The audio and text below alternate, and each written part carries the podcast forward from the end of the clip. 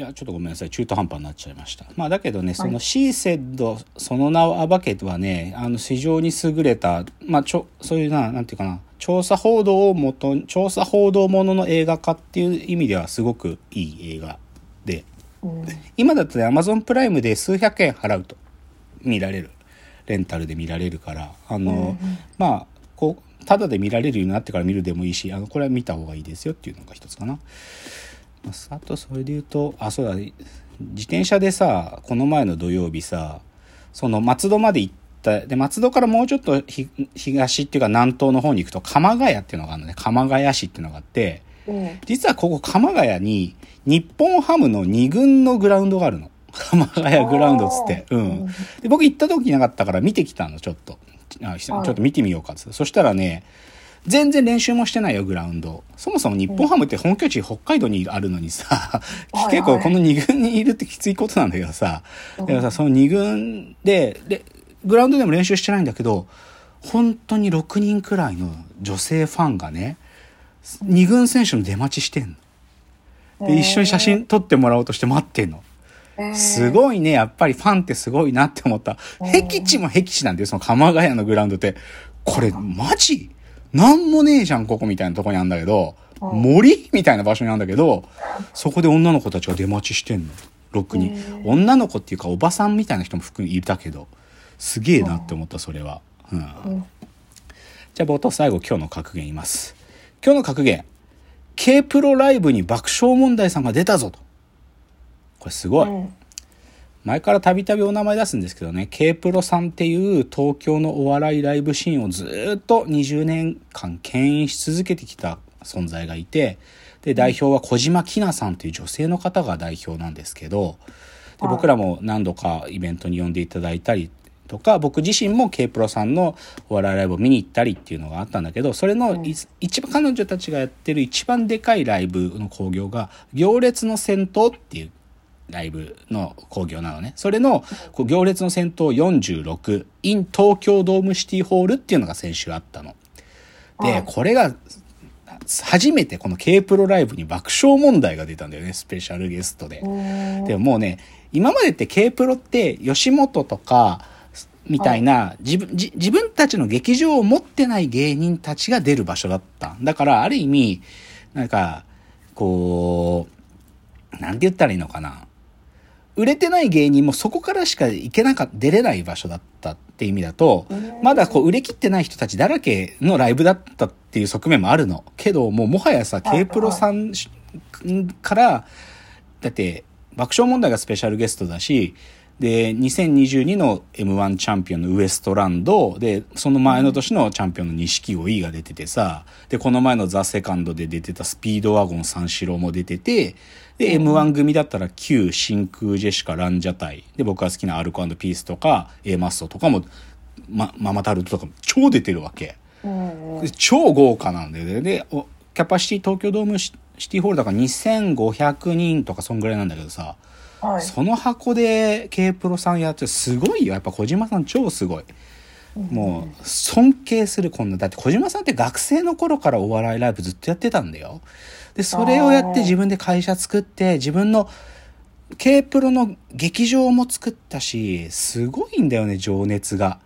でも、決してそういう売れてる芸人さんだけじゃなくて、未だにその若手の芸人のライブもたくさんやってて、K プロがなきゃ芸人さんたち漫才できる、漫才とかネタできる場所ないんだから、マジですごい。超すごいよ、本当そこに、M、爆笑問題が出て、あの、ちなみに、一昨日の爆笑問題のカーボーイのラジオの中で太田さんがこの K プロライブの話してたよ。なんかスケジュールに K プロって入って、K プロってアルファベットで K プロって書くから、それ見たとき、あれ ?K-POP ライブ？で、俺 K-POP のライブ入ってたかな？みたいなこと、ボケで言ってた。でもすげえ楽しかったっていう話もしてまして。だから、K プロライブ、すごい、もう、このままずっと頑張ってほしい。と思うっていう話ですよ。じゃあコーナー参りましょう。ロフトプラスワンへの道。えこのコーナーはサブカルリテラシー、サブカル知識の低い株式会社私は社員に、竹之内がサブカル魂を注入し、いつの日かロフトプラスワンでのイベントに呼ばれる存在にまで自分たちを高めていこうという意識向上コーナーです。じゃあ早速今日のテーマいきます。今日のテーマ。バクマンの七峰徹は韓国ドラマの制作スタジオ方式を予見していたのか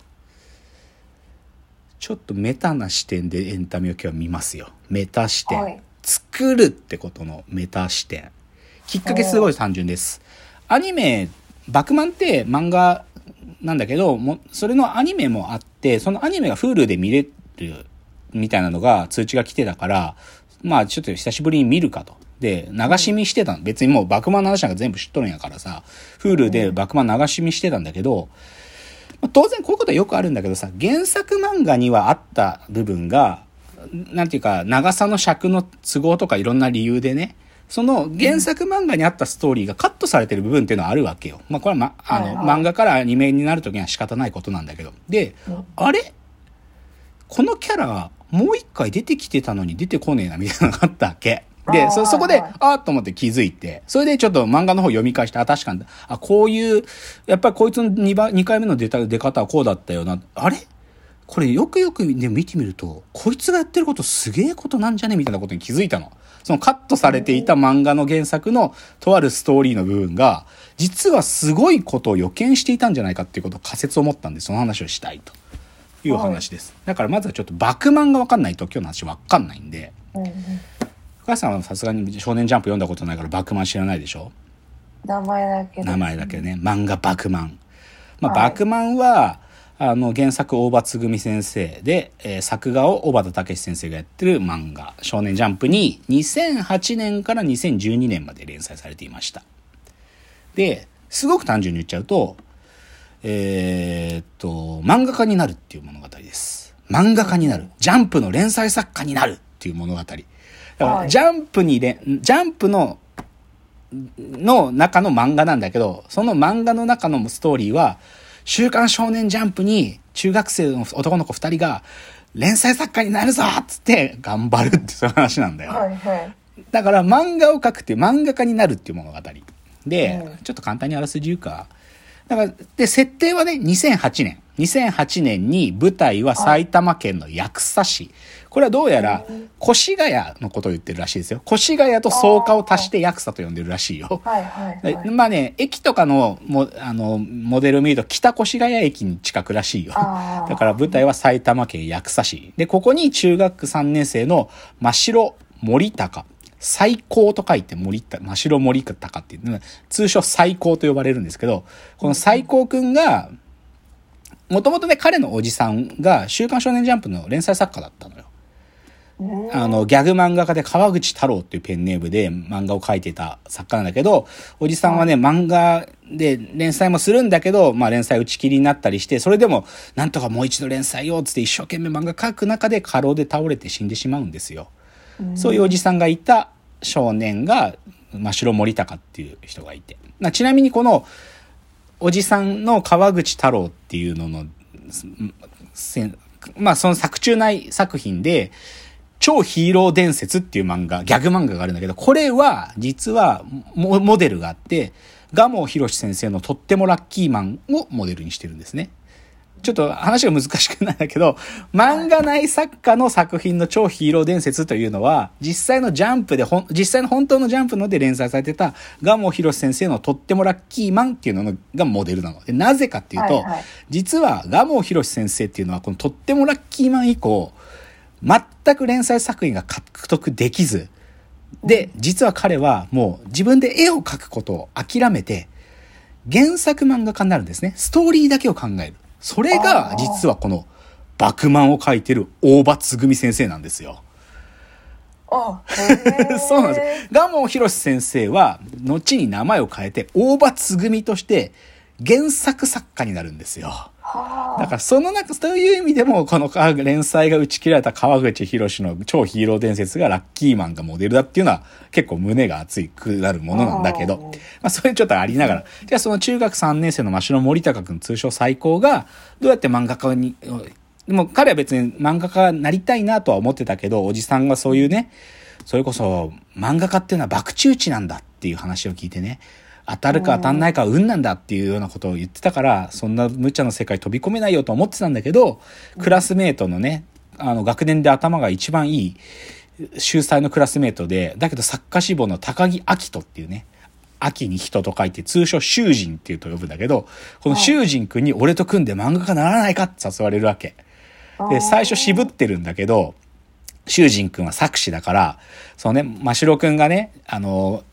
この同じクラスのあずきみほさんって子が好きだってことを知ってるから、その、あずきさんの前で宣言しようぜっつって、漫画家になるっつってね、あずきさんの家に二人で行ってね、俺たち漫画家になるんですと。二人で宣言しちゃうわけも、そのもう勢いで、好きな子の前だから。そしたらそのあずきさんが、あずきさんはね、将来の夢が声優だから、その、じゃあ、真城くんと高木くんが書いた漫画がアニメ化したら、あの、け、結婚してくださいって言っちゃうのよ。なんか、その、そう約束しちゃうの、あずきさんと。あずきさんも結構こう、思い込みの激しいタイプだから。それで、分かった、じゃあアニメ化したら真城くんと結婚すると。で、それまではもう絶対会わないみたいな。二人の夢が叶うまでは会わないとか言って、それでね、夢を誓い合って、だからそうやって、真城森高最高、最高くんと高木明人の囚人がこの二人で漫画家目指すって話なわけよ。うん。うん、そういうお話。で、だから中3から漫画家になろうっつって頑張り始めて、で、実際持ち込んだりするんだけど、その時にね、触発してくる同年代のライバルがいるわけ。ある時二人がジャンプを読んでると、手塚賞っていうのが書いてあって、手塚賞の入選作品が出たっつって、その年齢が自分たちの一つ上のやつで、新妻英二ってやつが書いてるっつって、負けてらんねえみたいな。その、それで、この、もうこいつ、俺たちと一つしか違わないのに、もう手塚賞受賞してるっつって、負けてらんないっつって夏休み一生懸命漫画書いて、編集部に持ち込んで、担当編集者と出会うみたいな。そういうのがスタートなんですよ。じゃあちょっとここからさらにいいバクマンの話、もっと掘っていきますね。次です。